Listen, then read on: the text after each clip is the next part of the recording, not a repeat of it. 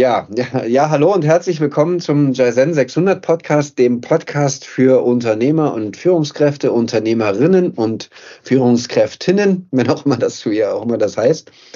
Herzlich willkommen zum Teil 2 Operational Excellence mit äh, Dr. Rüdiger Stroh.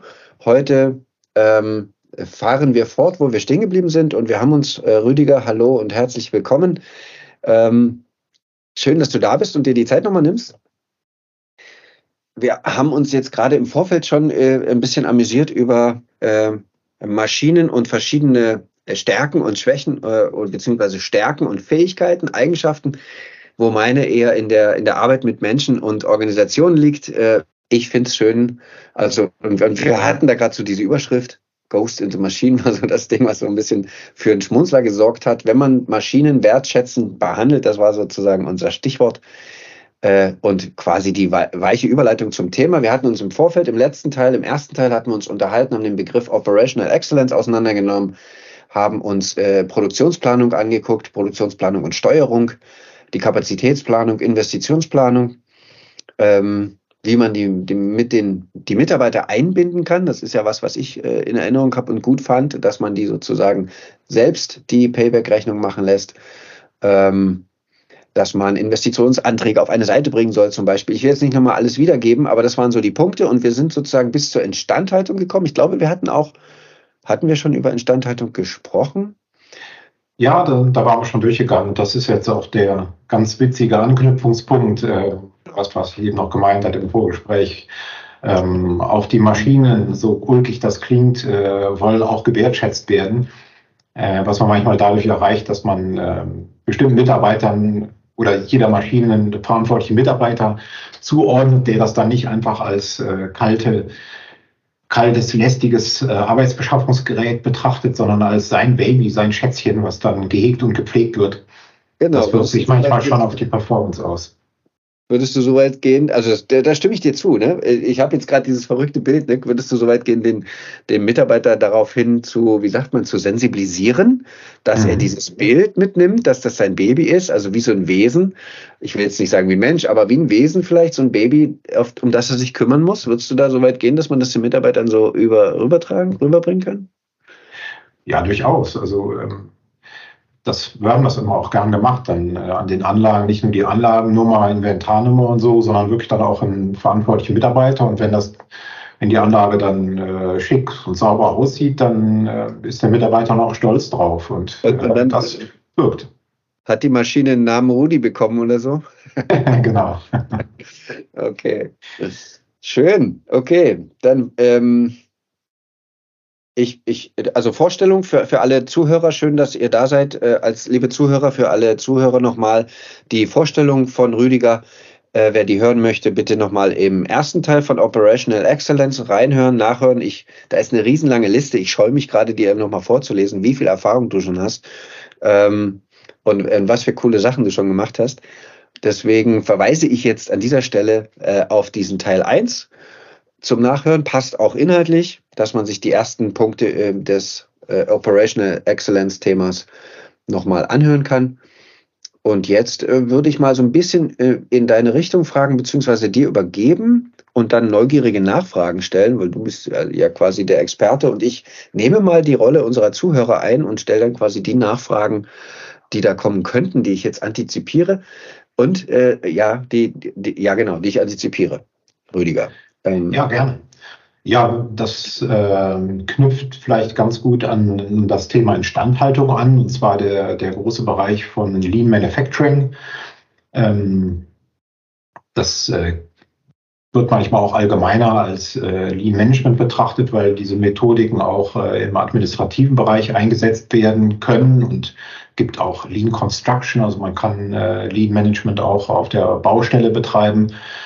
Ähm, und Lean an für sich, muss man sagen, ist ja erstmal das englische Wort äh, für schlank. Äh, man redet ja manchmal auch von einer schlanken Produktion. Und, ja, was ähm, heißt das schlank in der Produktion? Ja, das äh, ist eben etwas genauer beschrieben, dann äh, das äh, Vermeiden von Verschwendung. Ähm, wobei es natürlich so ist, dass kein ähm, kein äh, Unternehmen bewusst Verschwendung betreiben wird. Das, wird. das macht ja keiner. Äh, insofern ist das manchmal ein sehr hartes Wort. Ähm, ist das eher die Suche? Die, kann man das als die Suche nach? Also ich habe diese Überschrift auch schon gehört, Vermeidung von Verschwendung, äh, Effizienzsuche. Kann man äh, das als Suche nach der Verschwendung bezeichnen? Also da, macht man das im Lean? Sucht man nach der möglichen Verschwendung? Also wo man vielleicht blinde Flecken hat in der Produktion? Ja, genau. Also das, da gibt es auch spezielle Methodiken, wie man das macht, wie man Verquendung findet. Und mhm. vielleicht ähm, ein bisschen äh, anschaulicher wird das, wenn man einfach mal Beispiele, also es gibt so die äh, sogenannten sieben Verschwendungsarten, äh, die sich hinter dem äh, Akronym Tim Wood äh, verbergen. Da, so kann man sich das immer ganz gut merken. Und das T steht für Transport, also jeglicher Materialtransport ist erstmal Verschwendung.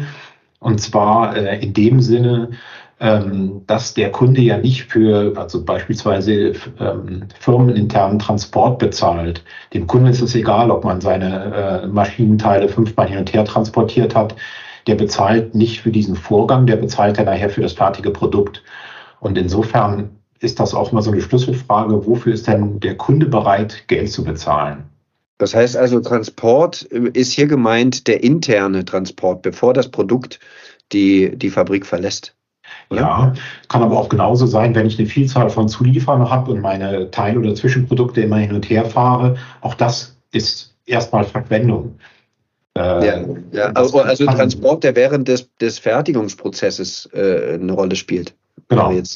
Ja, okay. Ja. Und im administrativen Bereich kann das halt sein, äh, dass da äh, Papiere immer hin und her oder auch Dateien hin und her geschickt werden, anstatt dass dann jemand gleich einen Vorgang komplett bearbeitet. Mhm. Das, das, das wäre auch ein anderes Beispiel.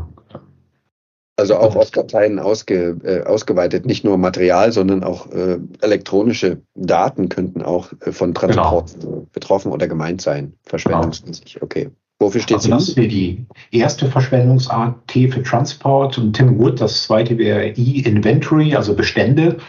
Bestände sind auch grundsätzlich Verschwendung, weil die Kapital binden, Platz verbrauchen und auch immer wieder Aufwände, dadurch, dass man sie hin und her rücken muss, aufräumen muss. Wenn sie überlagert sind, schmeißt man sie weg. Also Bestände sind immer Verschwendung. Ah, okay. Ähm, und man wird immer versuchen, mit möglichst geringen Beständen zu arbeiten. Ah ja, das ist das Bestreben, alles klar. Wofür steht das M? Das M steht für Motion, jede Bewegung. Also wenn äh, zum Beispiel jemand, äh, wir haben das bei einem Wartungsvorgang mal gehabt, da haben wir so einen sogenannten Rüstworkshop gemacht. Das ist einer dieser vielen Lean-Methoden. Ähm, da ist äh, eine Sache, die man macht, dass man so ein äh, Spindendiagramm aufzeichnet. Das heißt, für jede Bewegung, die ein äh, Instandhalter macht während der ähm, Wartung, zeichnet man auf so einer Minikarte dann einen Strich. Und dann sieht man nachher, wie weit dann ein Instandhalter zum Beispiel während eines Wartungsvorgangs, ich sag mal, wenn er zum Beispiel irgendwie, keine Ahnung, Ölwechsel macht oder irgendwas, wie oft er dann hin und her läuft. Ist das wie so eine, wie so eine Zeitlupenaufnahme von so einem Vorgang, äh, der Linien hinterlässt und dann so, und deswegen sieht es aus wie eine Spinne dann? Genau, also ja, das macht man dann mit der Hand auf Papier, aber dann, dann sieht man Ach so, das. das ist und also wir waren dann schon mal drauf gekommen, dass bei so einem Wartungsvorgang irgendwie ein Instandhalter, ich glaube, drei Kilometer gelaufen ist oder so. Und das okay. ist halt Verschwendung, weil das, das äh, kostet Zeit, kostet natürlich auch Kraft. Ja, ähm, und äh, Dafür bezahlt natürlich der Kunde auch nicht, dass da jemand in der Fertigung läuft. Das ist ja Unsinn. Ja, und ja. wenn man das dann halt genau analysiert, kann man das äh, verringern. Dann kann man halt das besser vorbereiten, die vielleicht nicht wegen jeder Sache einzeln loslaufen, sondern mehrere Sachen auf einmal holen. Also da gibt es dann sehr verschiedene Ansätze. Okay. Also das wäre die dritte Verschwendungsart. Das äh, W äh, von Wood, Tim Wood, steht für Waiting, also Wartezeiten. Nehmen wir an, der Bediener ist an der Maschine und ähm, muss dann äh, neben der Maschine bleiben und warten, dass das Fertigungsfluss fertig prozessiert ist, dann ist das Verschwendung, weil der Operator dann oben steht. Genauso ist es auch Verschwendung, wenn die Maschine jetzt meinetwegen äh, ihre, das eine Fertigungsfluss fertig prozessiert hat und äh, dann bleibt die stehen und wartet auf das nächste Fertigungslos. Das wäre ein anderes Beispiel für eine Warte. Okay. Also sowohl Maschine kann warten, als auch Mensch könnte warten. Also Wartezeiten genau. produzieren, die, die er nicht nutzt oder sie, die Maschine, wie auch immer, genau. ähm, und die genutzt, anderweitig genutzt werden könnten im Sinne von Effizienz. Genau. Ja, okay. Mhm.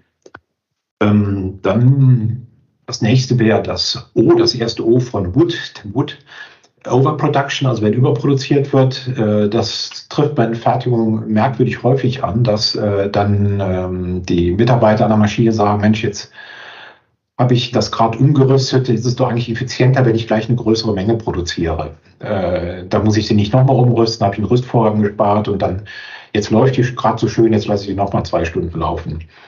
Und das ist eben auch Verschwendung. Ähm, mag im Einzelfall, kann das mal äh, äh, durchaus berechtigt sein, aber Lean zielt, ein, zielt eigentlich darauf ab, ähm, möglichst flexibel zu sein und auch lieber kleinere Mengen auf einmal zu fertigen und die Effizienz okay. dann dadurch zu erreichen, nicht, dass man in einem größeren Schwung einen riesen Haufen produziert, sondern dass man beispielsweise diese Rüstvorgänge so weit äh, ähm, effizienter und schneller gestaltet, dass äh, der Variantenwechsel einfach viel effizienter ist und der Variantenwechsel dann gar nicht mehr so viel äh, Produktivität kostet. Ah, okay. Aber also es geht ja nicht um, es geht ja nicht um Verschnitt oder um äh, also zu viel Produktion im Sinne von Abfall, sondern äh, Überproduktion im Sinne von Stückzahl, die nicht äh, direkt gebraucht wird. Genau.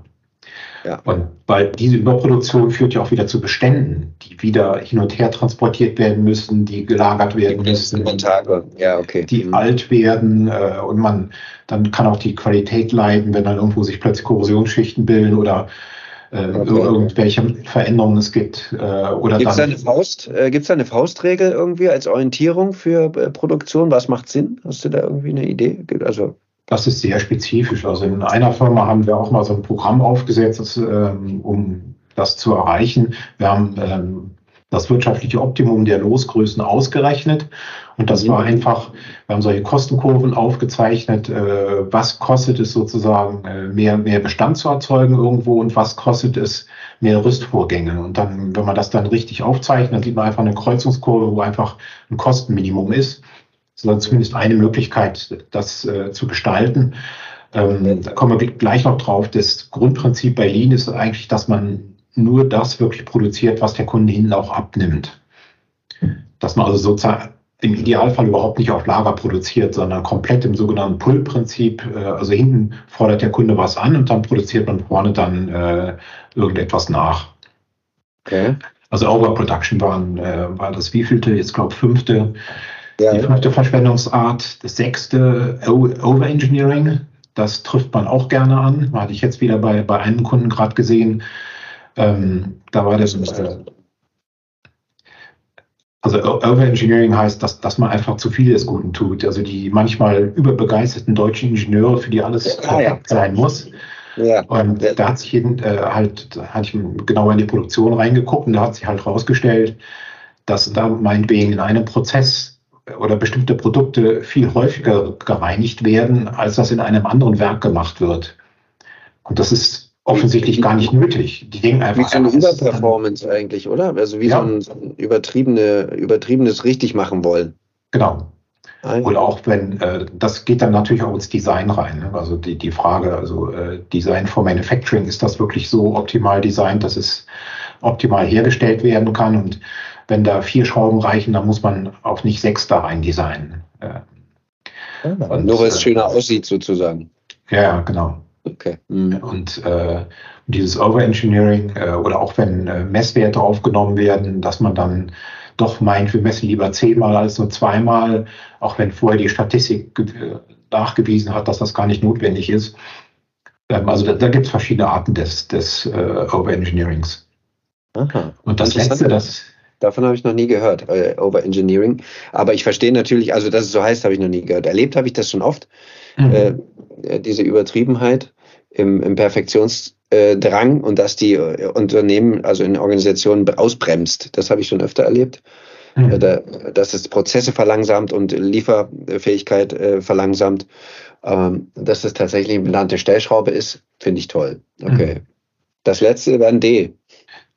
D für Defects, also irgendwelche Defekte. Und äh, da ist ja die, die, die, Produktionsausbeute immer auch so ein gutes Maß. Also wie viel stecke ich rein, wie viel gute kommen hinten raus.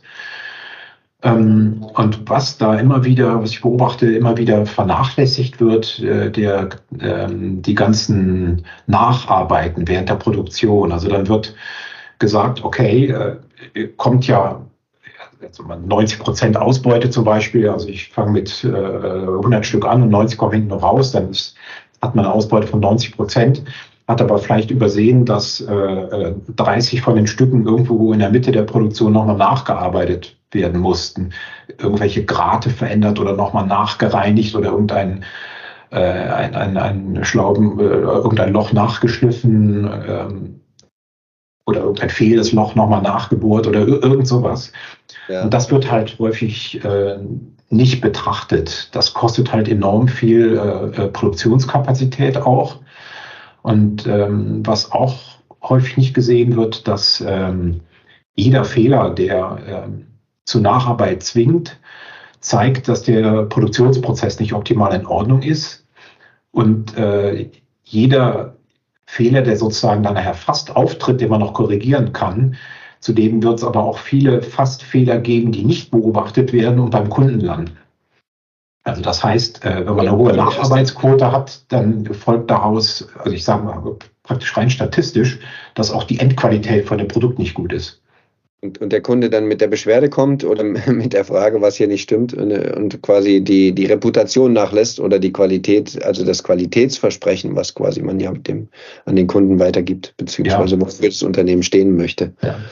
Das steckt ja auch so ein bisschen, oder aus, aus der Richtung kommt ja auch diese Six Sigma-Denke, also je, je nachdem, das wird nicht jeder kennen, den Begriff, dass man ähm, einfach die, die wichtigen Prozessparameter äh, sehr eng kontrolliert also ja. nicht sozusagen gut und schlecht nur trennt, sondern auch innerhalb der gut-schlecht-Grenzen halt äh, das nochmal die ganzen Prozessparameter sehr eng kontrolliert. Das heißt, die Schwankungsbreite der Ergebnisse ist weit innerhalb des akzeptablen äh, Bereiches und will umgekehrt heißen, dass es praktisch nie vorkommt, also nur diese 0,0001 Prozent, dass man ein äh, Prozessparameter außerhalb der Grenzen liegt. Und wenn man das sicherstellt, für die einzelnen Prozesse, dann wird auch das Endprodukt mit einer sehr hohen Wahrscheinlichkeit äh, den vollen Anforderungen genügen.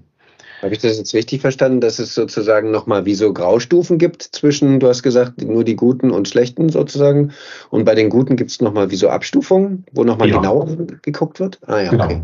Also jetzt, ich sag mal, wenn äh, irgendeine ähm, Spezifikation, ich sage mir jetzt von, von irgendeinem gebohrten Loch, wenn das zwischen 1 und 1,2 Millimeter breit sein soll. Und äh, jetzt habe ich meine Produktion und da äh, ist das häufig dann äh, 1,1 Millimeter, genau in der Mitte. Und dann kommt aber auch vor 1,19 und äh, 1,01. Ähm, das heißt schon sehr nah an der Grenze, wo es dann schlecht ist. Ja. Ähm, das wäre dann sozusagen, wie man sagt, eine relativ breite Verteilung, also ein relativ ungenauer Prozess. Und auf der anderen Seite, wenn ich jetzt so, so einen Six Sigma-Prozess habe und die, die, äh, die Löcher sind normal einen Durchmesser von 1,1 Millimeter und vielleicht mal 1,1001 und 1,1002, aber sind immer sehr nah an diesem Zielwert 1,1 dran, dann äh, wird auch das äh, Endprodukt halt immer eine hohe Qualität haben, weil das, das Loch, was vielleicht ein bisschen zu dick ist, wenn dann da eine Niete rein soll, die ein äh, bisschen zu dünn ist, da fängt das Ganze an zu wackeln. Weil diese ähm, ähm, Varianzen sich dann ja auch gegenseitig dann äh, äh, sagen mal, beeinflussen. Ja. Und äh, dann, wenn du mal genau in der Mitte des Prozessfensters bist, dann kann da nichts passieren. Aber wenn du eine große Schwankung hast, dann wird halt irgendwann mal passieren, dass die äh, dickste Niete auf das dünnste Loch kommt und dann passt nicht mehr rein. Oder das, äh, die dünnste Niete aufs dickste Loch, dann wackelt Ja, genau, genau. Und was dann passiert, sozusagen, wenn man den, den Abstand hat vom, vom, von der Oberkante, was gerade noch geht und was gerade noch, noch nicht geht, sozusagen. Genau. Ähm, ja, okay, das verstehe ich, alles klar. Ja, das, das ist genau der Gedanke hinter Six Sigma und letztendlich, das ist auch der Gedanke hinter diesem, dieser letzten Verschwendungsart Defects dass man also alle äh, Störungen da halt ausschließt. Und okay. das könnte, wenn man jetzt ein bisschen nachdenkt, sich vielleicht widersprechen gegen diesen Overengineering-Aspekt, äh, dass man sagt, ja, will er jetzt die Perfektion oder will er sie nicht? Ja, ja, klingt ähm, ein bisschen danach. Aber was kann man dagegen tun oder wie schafft man das, die Mitte zu kriegen? ja, ich meine, da ist halt die, die, die Perfektion gefragt, dass ich meine Prozesse so gut äh, halt im Griff habe und verbessere und überwache, dass ich halt immer in der Mitte bin, was aber kein, kein Overengineering äh, äh, bedeuten muss. Aber das macht die, die Range doch recht klein, oder? Dass ich sozusagen wie den punktuell den Pfeil direkt ins, ins, ins Bullseye treffe genau. und keinen Zentimeter daneben. Ja, ja. Und das ist aber da, da steckt dann die ganze, das, das würde jetzt heute zu weit gehen, die ganze Six Sigma-Methodik dahinter.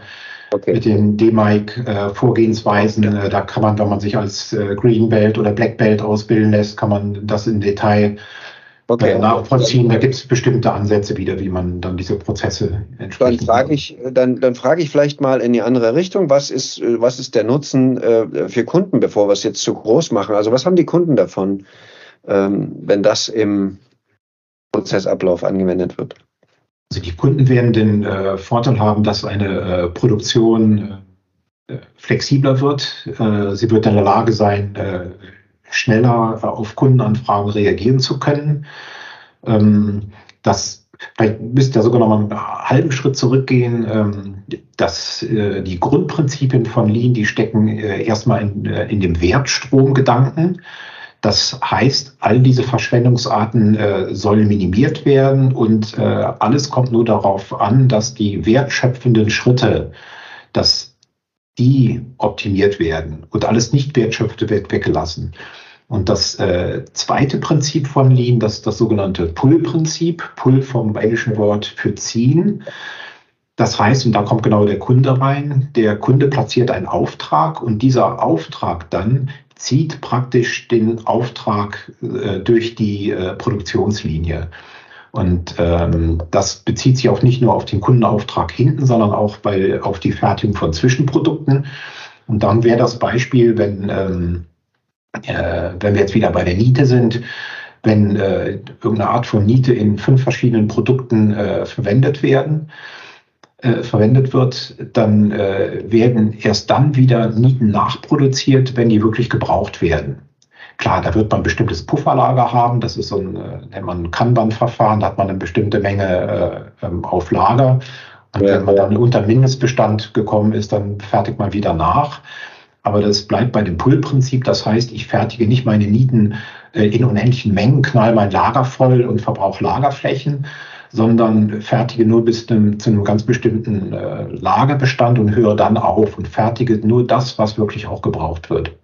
Okay, das heißt Pull-Prinzip, äh, Auftrag des Kunden kommt rein und zieht den Prozess des Produzierens nach sich. Oder? Genau. Ja, und das ist halt genau das Gegenteil. Also das wäre so ein, äh, in einem äh, Supply Chain Management redet man auch von Make to Order.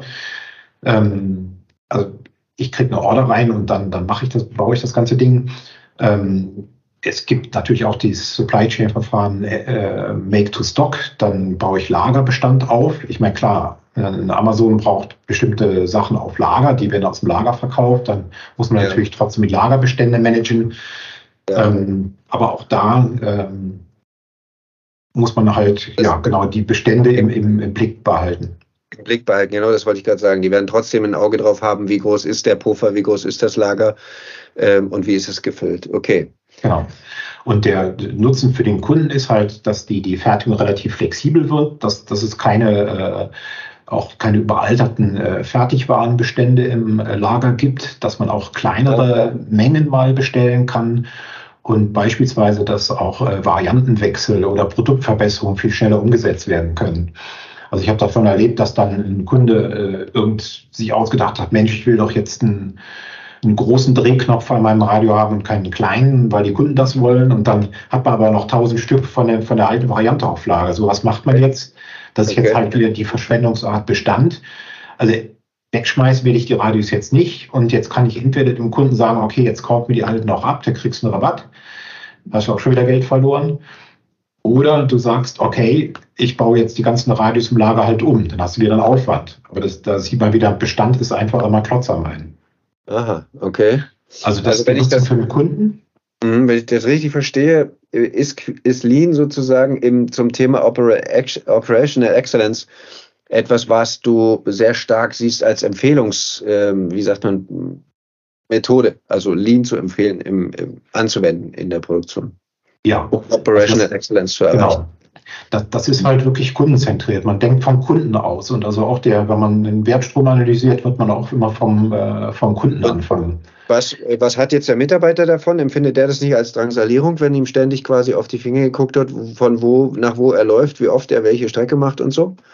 Also bei der Einführung von solchen Methoden ist das in der Tat häufig so, dass die Leute sagen, Mensch, ich mache das jetzt seit 20 Jahren, äh, jetzt kommst du von außen und willst mir erzählen, wie ich meine Handgriffe besser mache, was soll denn der Quatsch? Da, und, da, ja, da braucht es halt wieder mich, äh, Umgang mit Widerstand. ähm, okay. Ich, die frechste Antwort dazu äh, bringe ich dann meist nach dem Motto, wenn das 20 Jahre lang die, die, der beste Weg war, dann bin ich sicher, dass es jetzt nicht mehr der beste Weg ist, weil es gibt nichts, was 20 Jahre die beste Methode ist.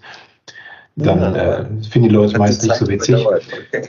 Nein, aber ähm, jetzt mal Spaß beiseite. Also ähm, bei der Einführung von Lean-Methoden äh, geht es immer darum, dass man die Mitarbeiter äh, mitnimmt und diese äh, konkreten Ausgestaltungen immer zusammen mit den Mitarbeitern macht. Und darüber gewinnt man die auch. Und also Lean äh, äh, steht und fällt äh, durch die Beteiligung der, der Mitarbeiter, die es wirklich machen. Also das, das heißt, nimmt die mit rein in, in dieses äh, Thema, wenn man dran arbeitet und, und zeigt hier, guck mal, wir wollen jetzt hier den, den Prozess optimieren und deswegen wollen wir mal rauskriegen, wie viel Strecke macht Mitarbeiter X, in dem Fall du, und genau. wollen mal schauen. Ähm, dass er quasi versteht, äh, worum es tatsächlich geht und dass ihm jetzt genau. quasi nicht ein Strick gedreht werden soll, sondern dass es eher um diese äh, Prozessoptimierung geht. Genau. Und er wird involviert und nachher ist, hat er auch eine leichtere Arbeit. Also jetzt nochmal Beispiel Rüstworkshop. Ähm, klar, erstmal wird man so einen Rüstworkshop mit Mitarbeitern, die das nicht kennen, wird man eine Kurzschulung machen, denen erklären, was das überhaupt soll, was das Ziel ist.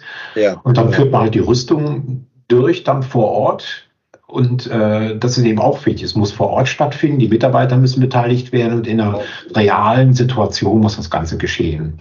Mhm. Und ähm, also nicht keine, keine Schulung irgendwo extra, nee. sondern direkt äh, on the job. Das, das also vergleichbar. Ne? Wir machen das quasi auch on the job im im Produktionsverlauf, nur dass eben unser Fokus auf den zwischenmenschlichen Themen steht, beziehungsweise auf den Themen, kenne ich meine Rolle, meine Aufgabe, äh, wie, gehe ich, wie gehen wir miteinander um, wie kommunizieren wir, wie kann ich Kommunikation gestalten und so. On ja. the job, also wir gehen quasi auch in die Produktion mit rein, aber mit einem anderen Ansatz als du. Ja, ja aber okay, das ist das halt hm? unheimlich wichtig, weil das ganze äh, Detailwissen ist ja auch in den Mitarbeitern und, und das muss man nutzen. Und ähm, jetzt bei so einem Rüstworkshop, da wird man dann danach dann eine Analyse machen, dann nimmt, nimmt man sich die Mitarbeiter mit, dann auch in, in den Meetingraum, macht dann Flipcharts und so entwickelt man dann Verbesserungen und die Verbesserungen, äh, die Ideen kommen dann in der Regel auch von den Mitarbeitern, äh, weil die selber sagen, Mensch, ja klar, wenn ich jetzt da fünfmal verschiedene Schraubenzieher, dann äh, soll ich mir doch dafür einen Werkzeugwagen anschaffen und roll den dann einfach dahin oder wie auch immer. Das habe ich erlebt, ja. In der, in der, Glasproduktion haben wir das erlebt, äh, wo es quasi Mitarbeiter gab, wie du so schön gesagt hast, die seit 20 Jahren schon da sind, die das gesamte Know-how, äh, also über die Jahre äh, mit sich gebracht haben, ne? wie, wie Glas produziert wird und was man am besten effektivieren kann oder besser machen kann. Äh, und da bestand die Aufgabe, also unsere Aufgabe nur darin, den hörbar zu machen. Also der, der hat das, der hat mit niemandem drüber gesprochen, in dem konkreten mhm. Beispiel, ne? Den hörbar zu machen für in der Produktion und in, in diesem ganzen Konstrukt der, der Organisation, ähm, dass der, dass seine, seine Expertise sozusagen genutzt wird im Unternehmen. Das war so der Aufhänger, aber ich denke mal, das ist so ähnlich dann bei euch. Ja, genau. Also das, äh, das ist Ziel der Übung. Es, kann immer noch sein, dass ähm, äh, das trifft man manchmal bei, bei älteren Mitarbeitern, die dann irgendwie Angst haben, dass sie ihr Know-how dann abgeben und dann quasi keinen Wert mehr haben für die Firma. Ja, genau. Ähm, das geht dann über mittelfristigen ähm, äh, Know-how-Aufbau, weil solche Mitarbeiter haben manchmal auch schon schlechte Erfahrungen gemacht. Das muss man einfach ein Stück weit auch äh, verstehen oder das ist dann vielleicht auch manchmal die Firmenkultur vergangener Jahre, die man nicht so einfach umkrempeln kann. Und das dann einfach, ich sag mal, Learning by Doing. Und, okay. Aber im Grunde genommen, die Mitarbeiter sind nachher dadurch motiviert, weil äh, sie merken dann auch selber, ah, sie können selber dazu beitragen, dass ihre Arbeit einfacher wird. Ja. Da meckert der Instandhaltungsleiter nicht mehr herum, weil die Wartung manchmal zwei, manchmal vier Stunden dauert, sondern sie dauert dann eben immer nur eine Stunde. Es ist weniger anstrengend, es funktioniert immer und läuft nicht schief. Ähm, und das motiviert die Mitarbeiter in der Regel, die freuen sich ja, wenn sie mit ihrem Aufwand ein besseres Ergebnis erreichen können.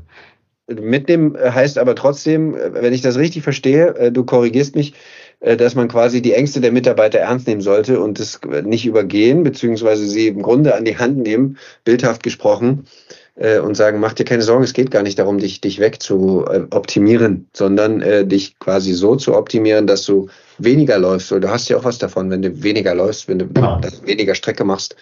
Ja. Äh, zum Beispiel. Aber lass uns mal zum nächsten großen Thema kommen, mit ein bisschen mit dem Blick auf die Uhr. Äh, das gesamte Lied äh, äh, brauchen wir jetzt quasi, glaube ich, nicht ausbreiten. Auf alle Fälle ist verstanden worden, wenn ich das richtig empfinde, so, dass Lean für Operational Excellence eine sehr äh, sinnvolle Methode ist. Mhm. Ähm, äh, im, im, nächsten großen Schwerpunkt äh, haben ja, wir. Ja, vielleicht noch ein, wenn ich unterbrechen darf, vielleicht noch, soll aber auch nur ein, ein Satz sein. Ja, ähm, das war jetzt sozusagen mal die, die, die Grundidee hinter dem Lean und was man dazu noch sagen muss. Äh, hinter dem Lean Manufacturing steckt eine Anzahl von äh, 15 bis 20 einzelnen Methoden. Ähm, Rüstworkshop hatte ich genannt und diese äh, Ver Verschwendungsvermeidung ist bestimmt auch 5S, also die ganze Ordnung Sauberkeit oder dieses Bestandsmanagement, wie man genau den internen Transport organisiert, äh, Wertstromdesign. Und da gibt es halt einen ganzen Stapel von fest etablierten Methoden, mit denen man dann wirklich äh, diese, diese Ziele erreicht. Das sollte vielleicht noch ergänzt werden. Das ist schon ein sehr komplexes Toolset, was letztendlich aus diesem Toyota äh, Production System entstanden ist. Und wie gesagt, aber das, was wir jetzt besprochen haben, ist wirklich so die, die Zielsetzung und der Nutzen, der dann wirklich daraus kommt. Okay. Okay, dann lass uns mal, danke für diesen die, schön zusammenfassenden Abschluss zu dem Thema Lean. Ähm, welches große Themen, Schwer, Schwergebiet zum Thema Operational Excellence haben wir denn noch? Schwerpunktgebiet meine ich. Ja, was eigentlich gut dazu passt, ist das ganze Qualitätsmanagement. Ähm, das mhm. hat natürlich auch wieder viele Verästelungen. Schließt sich insofern ganz gut äh, an das Lean-Thema an, weil ähm, je mehr man sich an den Lean-Methoden äh, orientiert, umso besser wird auch automatisch die Qualität werden weil äh, Lean äh, immer die, die Effizienz steigert und die Qualität steigert. Das, das geht da immer Hier spielt dann eine große Rolle. Okay. Jetzt beim Qualitätsmanagement allgemein muss man erstmal ganz grundsätzlich unterscheiden. Da gibt äh, einerseits den Bereich der Zwei ja. Schwerpunkte, oder? In, Im Qualitätsmanagement gibt es zwei große Schwerpunkte. Und genau. ich bin genau. gespannt, äh, welchen, welche Unterpunkte äh, du zum einen im Managementsystem hast und zum anderen in der Produktqualität. Äh, bin ich auf die Unterpunkte gespannt. Willst du mit Managementsystem beginnen? Ja, das sind, ähm, das man also so wie der Auditor ja auch in ein, äh, ein, Unternehmen reinguckt, der guckt sich die Prozessbeschreibung an, was gibt es da, äh, und das sollen ja nicht immer nur die toten Dokumente sein, die es in vielen Unternehmen dann doch sind, sondern Dokumente, die auch die Mitarbeiter benutzen, auch neue Mitarbeiter benutzen. Okay. Ähm, und auch die Frage, diese äh, oft, ich sag mal, besungene kontinuierliche Verbesserung, ob die eigentlich wirklich stattfindet, ob man das Wissen, auch was in der Mannschaft steckt, wirklich nutzt. Frage ich denn mal die Mitarbeiter, was immer schief läuft, oder bin ich froh, wenn sie, wenn sie mir das gar nicht sagen? In welchem Intervall frage ich die Mitarbeiter sowas? Also was sind so deine Erfahrungen? Was macht Sinn? Ich muss ja nicht jeden Tag. Als Werkleiter habe ich das täglich gemacht, bin täglich in der ja. Produktion rumgelaufen und äh, habe halt in, in jedem Team halt gefragt und wenn es dann, dann Themen gab, dann kamen die sofort äh, auf den Tisch.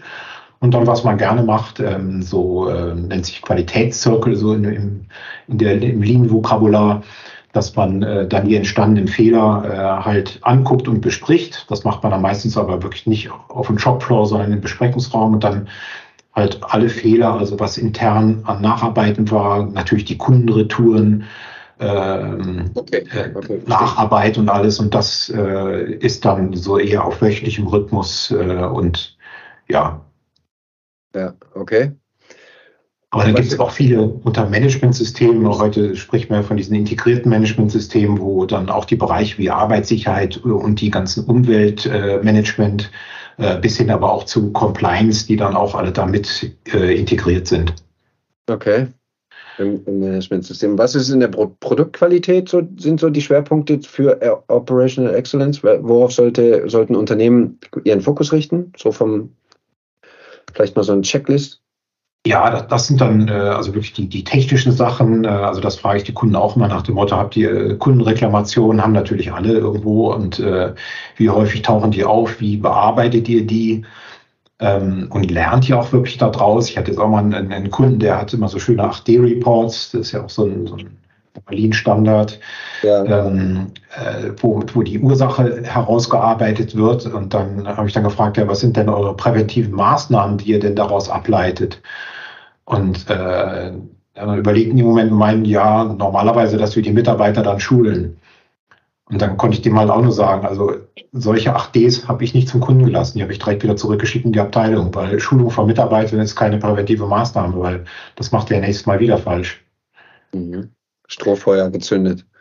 Ja, das ist, äh, und dann wird aber auch die Schuld irgendwie über Mitarbeiter abgeladen. Also das ist, also die Fehler entstehen ja eigentlich nie, weil der Mitarbeiter bewusst einen Fehler macht. Es hat ja einen Grund, dass dem Mitarbeiter das passiert. Und den Grund Richtig muss man nicht den Mitarbeiter zurechtweisen, sondern die, die Vorgänge optimieren. Richtig. Und das erlebe ich in der, in der systemischen Organisationsentwicklung, ne, dass man sozusagen den, den Prozess anschaut und nicht den Mitarbeiter. Wir sind so schnell dabei, wenn, wenn Dinge schlecht laufen, so ein psychologisches Phänomen, dann wird das personalisiert. Das heißt, wenn was schiefgelaufen ist, war das Person X. Eben, also egal ob Management oder Mitarbeiter, Ne, wenn, wenn, ich bleibe mal beim Management, wenn eine Firma, wenn irgendwas schiefgelaufen ist, war es schlechtes Management.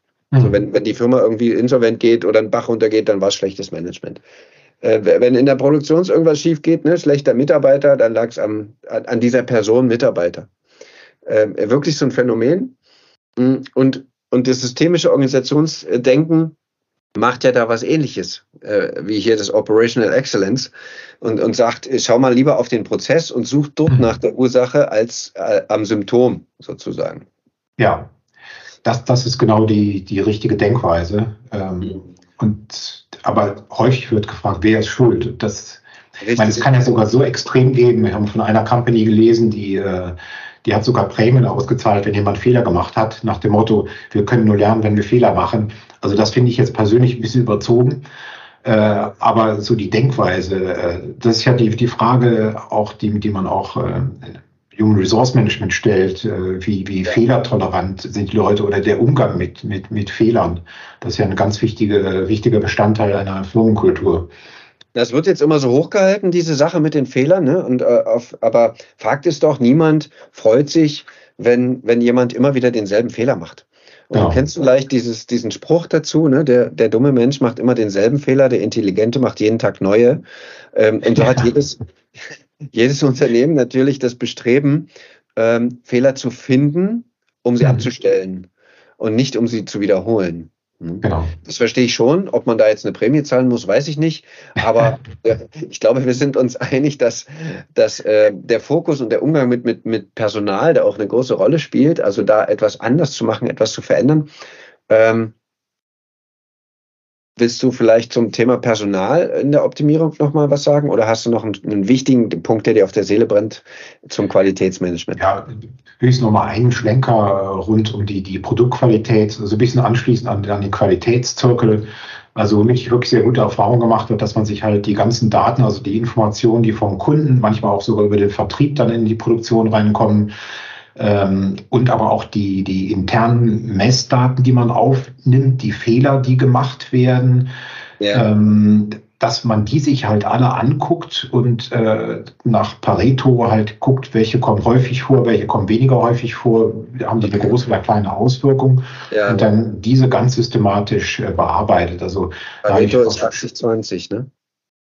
Ja, nur beim großen Anfang. Also wir haben das äh, wir haben das ja. mal bei einer äh, Firma gemacht, wo wir zu hohe Ausfallraten hatten und dann, ähm, das ist überhaupt kein Hexenwerk, dass man dann äh, sich das, man braucht halt irgendeine Statistik, dass man dann äh, muss die Fehler kategorisieren und dann halt gucken, was passiert häufig und dann muss man da sogenannte Deep Dives machen, da muss man halt da genau verstehen, was ja. äh, geht da ab und nicht was passiert häufig sind sozusagen die großen, ja, also die Pareto-mäßig 80, 80er Prozent, ne? also die, ja. die, die häufig passieren, die schaue ich zuerst an. Es gibt die, diese andere, also gibt diese Orientierung auch in anderen Bereichen von groß nach klein, von grob nach fein. Ne? Also, dass man ja. sozusagen immer mit diesen häufig auftretenden Sachen beginnt, ja. äh, weil die den größten Effekt haben, wenn ich sie abstelle. Ja. Habe ich das richtig? Ja, ne? ja, also wir haben in einer Firma haben wir das sogar einfach mal nach Euro sortiert. Wir haben dann immer die, die Häufigkeit des Auftretens mit der Größe des Schadens multipliziert und dann einfach nach der Eurospalte sortiert. Ah, okay. Ähm, das, das kann man so oder so machen, aber ähm, das ich Wichtige ist halt, dass ja. man äh, nicht halt, das, also sowas habe ich halt auch schon mal erlebt, bin ich in eine Firma neu reingekommen und dann gab es irgendwelche Probleme und dann hat man einen Tag später gefragt, äh, ja, läuft jetzt die Maschine wieder und dann heißt es, ja, ja, ich habe das Problem gefixt. Dann habe ich gesagt, ja, wie was? Äh, das passiert auch dann morgen wieder. Und da kriegt man als Antwort, ja, das kann natürlich sein.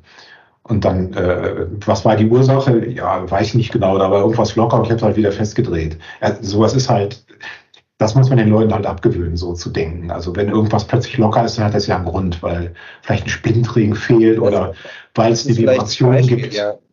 Ich schraube das mal schnell wieder fest äh, und denke gar nicht weiter über den Prozess nach und was vielleicht als Ursache dazu geführt haben kann, wenn ich jetzt nicht, weil ich möglicherweise hat der Mitarbeiter, das äh, besagte Glasproduktion, da war das übrigens mal so, da hatte der Mitarbeiter das wieder schnell gefixt aus Angst, es könnte ihm angelastet werden als Fehler mhm. und hat deswegen nicht weiter am Prozess rumgedacht. Eigentlich hätte das quasi erkannt. Wir haben dann in der Bearbeitung rausgefunden, der weiß eigentlich, der kennt die Ursache, weil er ja ein Profi ist und schon lange dabei ist. Aber er hat, es hat quasi auf die Unternehmenskultur hingezeigt dass äh, der sich nicht getraut hat. Ne? Wenn der Mitarbeiter sich nicht traut, äh, über den Prozess weiter nachzudenken, weil er eher versucht zu verschleiern, dass er nicht schuld ist, dann stimmt ja was mit der Unternehmenskultur nicht. Ne? Ja, Deswegen würde ich jetzt gerne noch mal ein bisschen in Richtung ja. äh, Personal gucken wollen. Was, was hast du dafür? Du hast ja so einen riesen Erfahrungswert. Ich weiß, da, du hast noch viel mehr bei Qualitätsmanagement. Äh, aber lass uns mal ein bisschen in Richtung Personal gucken. Ja, das ist spannend und das ist auch die gute Überleitung von der Fehlerkultur zum, äh, zum Human Resources Management. Ähm, ja, da, da gibt es auch viele äh, Punkte, die äh, man auch nie außen vor lassen kann. Also auch wenn man sich um die technischen Themen der Produktion kümmert, äh, muss ja. man immer, sind die, spielen diese Sachen immer eine, eine sehr große Rolle. Ähm, und da geht's, fängt das manchmal an, dass man sich die, die Aufbauorganisation angucken muss. Wer ist denn was für verantwortlich? Ist das überhaupt klar geregelt? Das ist manchmal nicht der Fall. Und damit ist der, der Streit und, und Ineffizienzen sind dann schon äh, vorprogrammiert. Ähm, also das ist wichtig. Äh, also genauso wie vorhin beim Qualitätsmanagement, dass man äh, klare Abläufe hat, dann ist halt auch äh, ganz wichtig, dass jeder weiß, wofür er verantwortlich ist und äh, das dann halt entsprechend äh, ernst nimmt. Und für Führungskräfte ist dann auch häufig wichtig, diese Verantwortung auch zu delegieren, dann wirklich auch andere machen zu lassen und nicht alles selber zu bestimmen, weil man kann nicht für alles im Detail verantwortlich sein. Das, äh, sagen, wie ist da deine, deine Erfahrung dazu zum Thema Verantwortung und Verantwortung delegieren? Also ich habe die Beobachtung in einigen produzierenden mittelständischen und Mittelständern ist es halt noch so, dass das Thema Verantwortung irgendwie eine gewisse Schwere hat oder so eine gewisse, äh, es bringt irgendwas mit sich, was sich nicht gut anfühlt. Ähm, das so wie, wie, naja, wie, wie Wehrdienstpflicht oder so, ja, Verantwortung, ja. als wäre das wie so ein Zwang, so, ne? Ja, ähm, das hat äh, knüpft ein bisschen an, als was wir vorhin besprochen haben zum Thema Schuld. Das Verantwortung klingt immer, dann habe ich Schuld, wenn es wenn's, wenn's falsch läuft. Genau, genau. Ich nehme lieber keine Verantwortung, weil dann sonst habe ich Schuld, ja. Und wie kriegt man das hin? Wie erlebst du das? Wie, was hast du für Erfahrungen gemacht? Wie schafft man das, den Mitarbeiter klarzumachen, dass äh, Verantwortung übernehmen auch irgendwie Spaß machen kann? Das hat teilweise wieder mit dieser Fehlerkultur zu tun, aber auch die Frage, wie man, äh, wie man das dann ähm, einführt. Ähm, was immer wichtig ist, wenn, äh, wenn man jemand eine Verantwortung überträgt, zum Beispiel für eine Maschine, dann muss man der Person äh, auch die Möglichkeiten dann geben, äh, dieser Verantwortung gerecht zu werden, werden und auch Freiräume. Also das kann nicht sein, äh, dass das voneinander getrennt wird. Und da muss ich auch ein gewisses Vertrauen in die Leute haben. Und ich muss dann auch zulassen, dass sie dann vielleicht mal was anders machen, als, als ich selber will oder dass die auch mal einen Fehler machen, sonst, sonst funktioniert das nicht.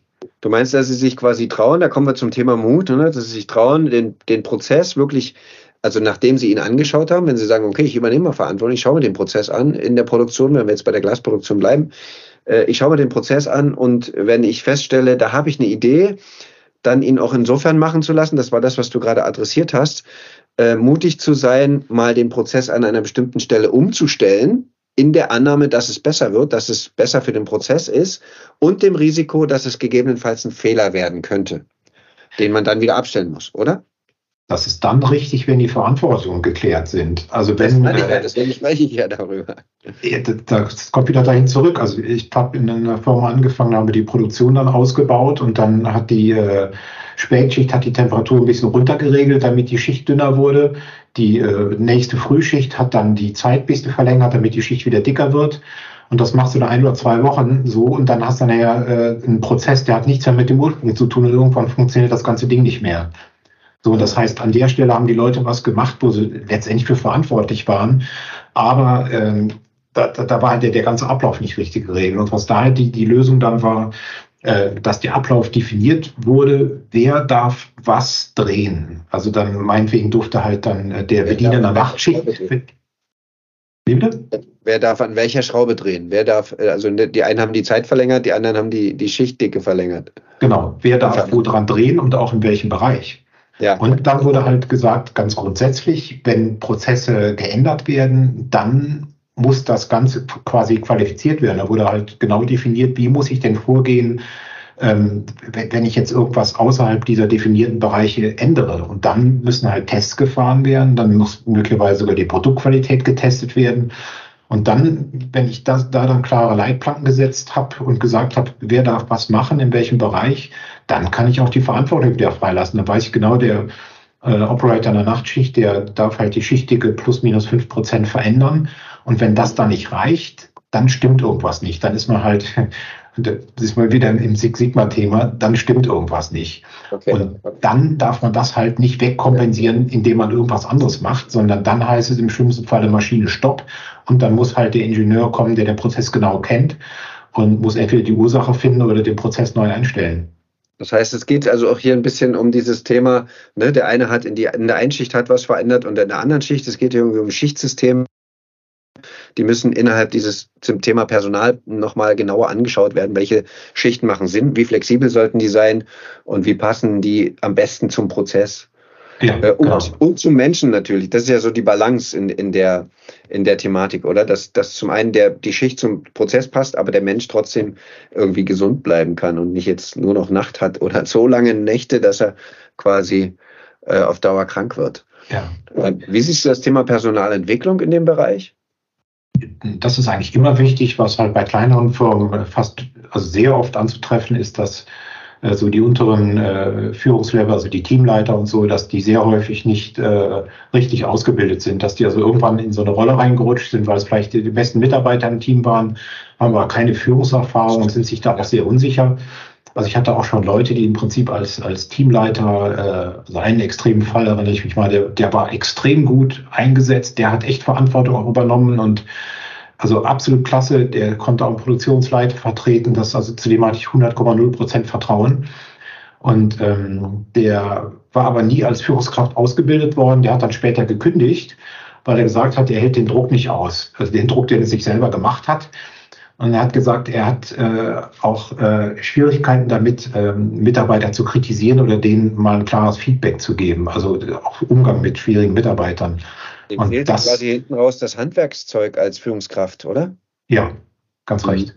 Und das war eigentlich absolut total schade. Also wie kann man die besten Mitarbeiter verlieren durch so einen total vermeidbaren Grund? Und äh, das ist halt dann auch für die Mitarbeiter nicht gut, die dann so, so einen Teamleiter haben, der eigentlich seine Rolle nicht, nicht, nicht wirklich äh, ausfüllen kann. Ja. Also das sehe ich als wichtig an und ich denke, da, da braucht es quasi auch einen, der aufmerksam ist darauf, der das mitkriegt. Ne? Also, dass der, dass der sozusagen in die Rolle reingewachsen ist, weil er gut ist.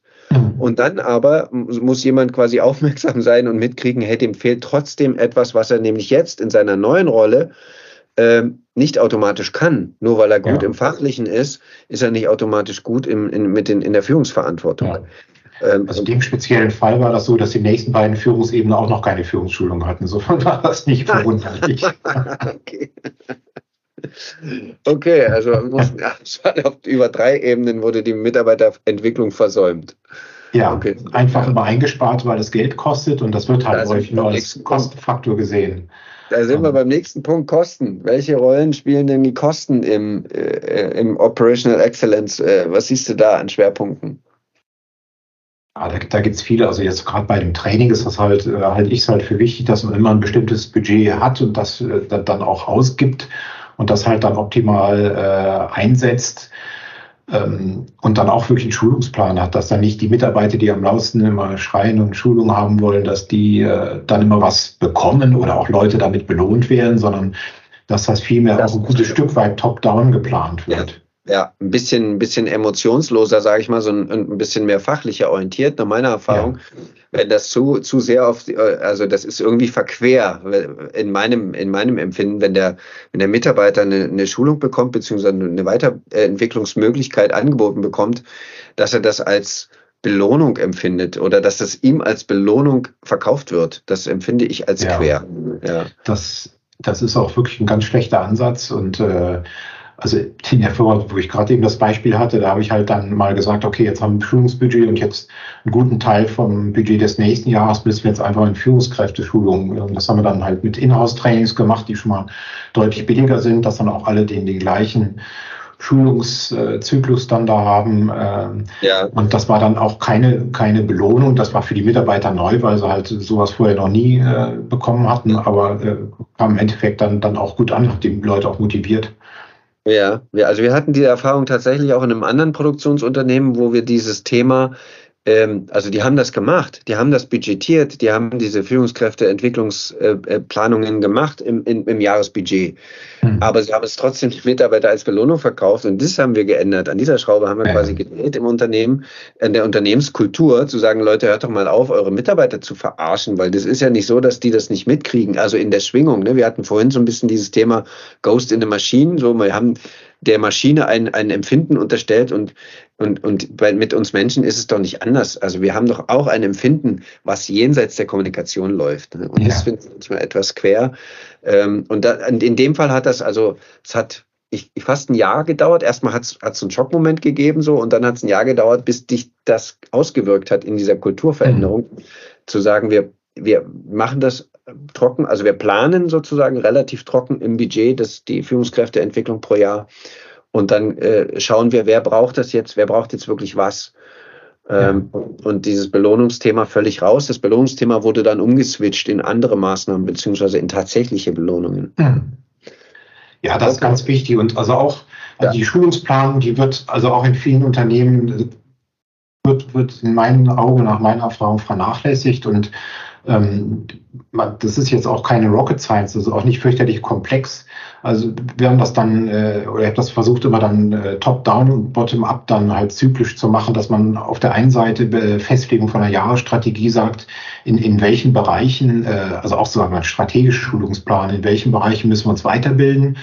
Also auch diese, ganzen Soft Skills und dann natürlich auch die Hard Skills und dann auf der anderen Seite aus Mitarbeitergesprächen, die wir dann installiert haben, da natürlich das auch die Führungskräfte jeweils thematisieren lassen.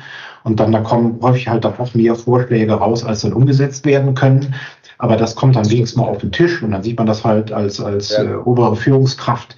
Wo wird denn da überall Bedarf gesehen? Und äh, dann muss man halt dann darüber nachdenken oder nochmal nachfragen oder das vielleicht auch in der Reihenfolge dann bringen.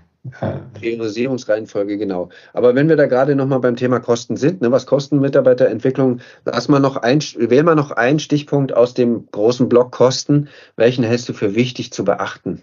Natürlich gibt es viele wichtige, ne? Ich weiß, ich will jetzt nur deine, dein, deinen Top nochmal, den Top-Punkt haben, weil wir mit dem Blick auf die Uhr und ich glaube, wir haben noch einen großen Schwerpunkt, äh, den wir noch mit drin haben wollen. Welcher ist sozusagen bei, zum Thema Kosten, Operational Excellence, worauf sollte sich ein Unternehmen konzentrieren? Ja, also die, die Kostenstruktur ist ja schon in jedem Unternehmen anders und was halt wichtig ist, dass man eine gute, äh, gute Planung hat und ähm, dann halt äh, regelmäßige Soll-Ist-Vergleiche macht und da ist auch wieder das Thema Delegieren. Also ich habe mal äh, äh, Produktion geleitet, das waren irgendwie sechs oder sieben Abteilungsleiter und die hatten äh, bis dato immer ähm, die, das Jahresbudget einfach vorgesetzt bekommen, nach dem Motto, naja, damit musst du halt klarkommen. Und ich habe da den Spieß rumgedreht. Ich habe gesagt, liebe Abteilungsleiter, ihr müsst genau verstehen, wo eure Kosten herkommen, wo die Stellschrauben sind. Ich habe von denen dann verlangt, dass die ihr eigenes, äh, ihre Eigenkostenstellen planen und okay. dann pro äh, äh, Planungskonto dann auch irgendwie auf, ich habe mal gesagt, eine Seite Excel reicht aus, mehr will ich nicht, aber so viel will ich dann schon sehen. Das heißt nicht einfach irgendwelche Testprodukte letztes Jahr plus fünf Prozent, sondern dass sie halt sagen, wir haben jetzt eine Produktumstellung, dadurch brauche ich hier mehr Testmaterial und das rechne ich jetzt Pi mal Daumen so und so aus.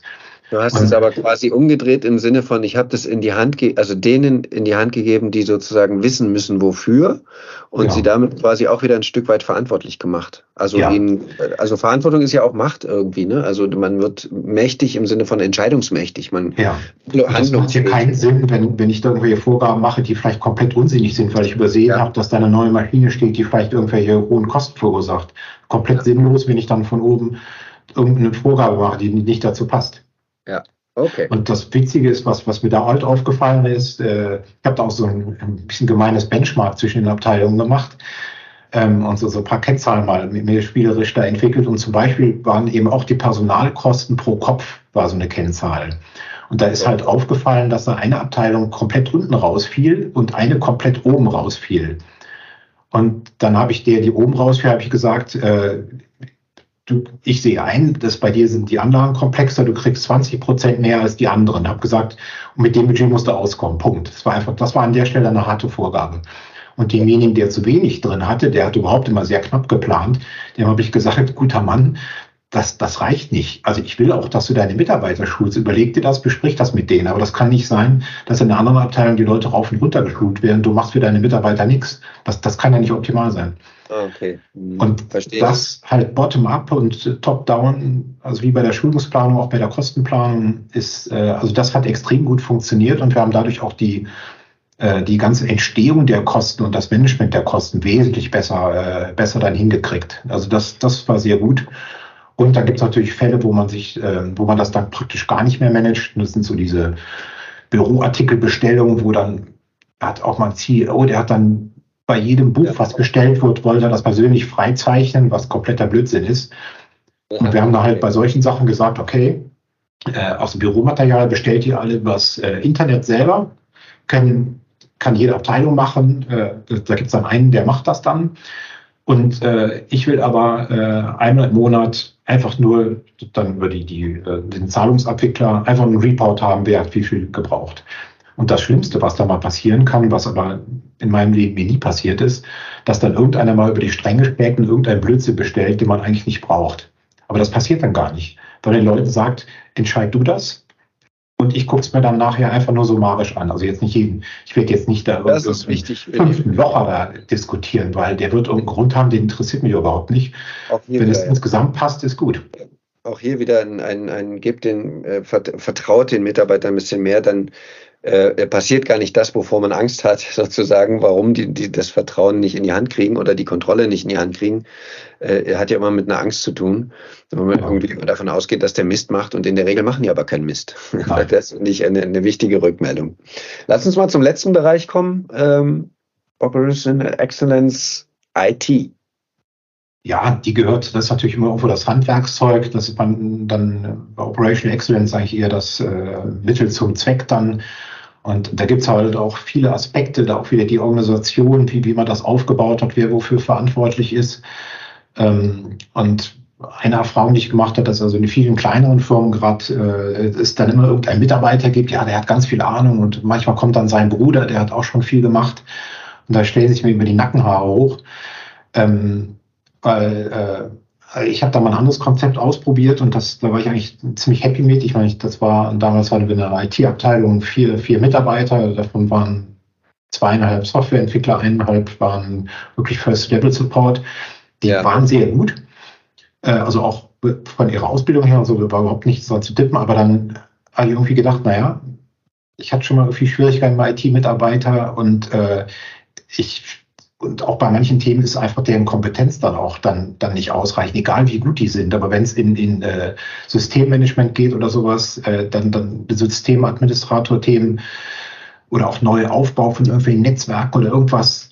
So, und dann habe ich gesagt, naja, dann lass uns doch mal eine ex externe Expertise reinholen. Und das konnten wir nur nicht, konnten jetzt da nicht einen Dienstleister raus beauftragen oder das Geld nicht hatten.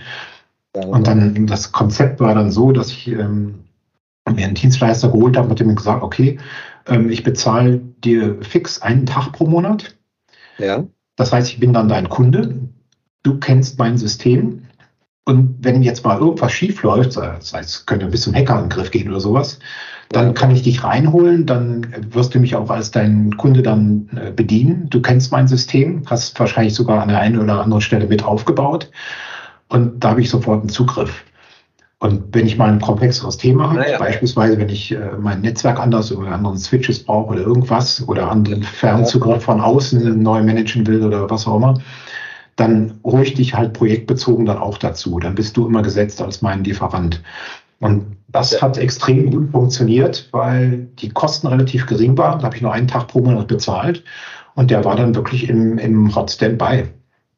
Schöne, schöne Idee, sehr schönes äh, ähm, Giveaway zum Mitnehmen für andere Unternehmer an dieser Stelle zum Thema IT. Wie kann man es lösen? Wie kann man auch ein bisschen die Kosten im, im Griff behalten? Ähm, ich, ich finde, wir haben einen schönen, schönen Spaziergang gemacht, jetzt in Summe, in beiden Teilen, im Teil 1 und im Teil 2. Danke, äh, Rüdiger, dass du hast äh, mich und in dem Fall auch unsere Hörer teilhaben lassen an, an den vielfältigen Erfahrungen, an deinen Sichtweisen, an deiner Expertise, an dem, was Unternehmen tun sollten, wenn sie besser werden wollen in ihren Abläufen, in ihren Prozessen, in ihrem Ergebnis, wenn sie exzellent werden wollen. Also vielen Dank äh, für deine Zeit, vielen Dank für diesen Ausflug. Ähm, möchtest du noch ein paar abschließende Worte finden? Ja, das Hast du eigentlich schon sehr schön gemacht, danke. Ähm, ja, das äh, Gespräch war interessant. Man hat auch mal wieder die Anknüpfungspunkte gesehen und, und also wie beispielsweise das Thema Personal, was sich halt wie so ein roter Faden durchzieht, das spielt ja. überall mit. Ja. Ja. Manchmal auch sogar die Hauptrolle.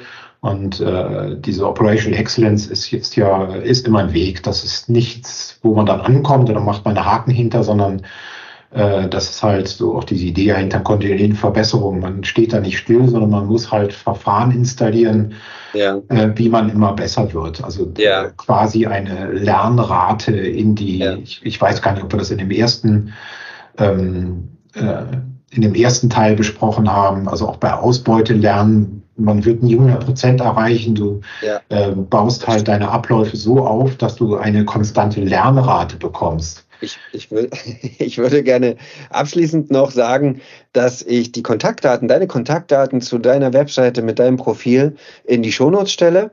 Für unsere Zuhörer, die gerne irgendwie mehr wissen wollen, zu dir, deiner Person, zu, zu deiner Arbeit, äh, möglicherweise auch irgendwie einen Kontakt aufnehmen wollen, ähm, stelle ich in die Shownotes. Und dann würde ich sagen, wir bleiben ja sowieso in Kontakt. Ich freue mich darauf, wenn wir mal wieder ein Projekt miteinander machen. Und ja, vielen Dank, Rüdiger. Und bis bald. Ja, danke, Jörg. War wieder spannend und genau, bis bald. Mach's gut. Tschüss. Ja, tschüss.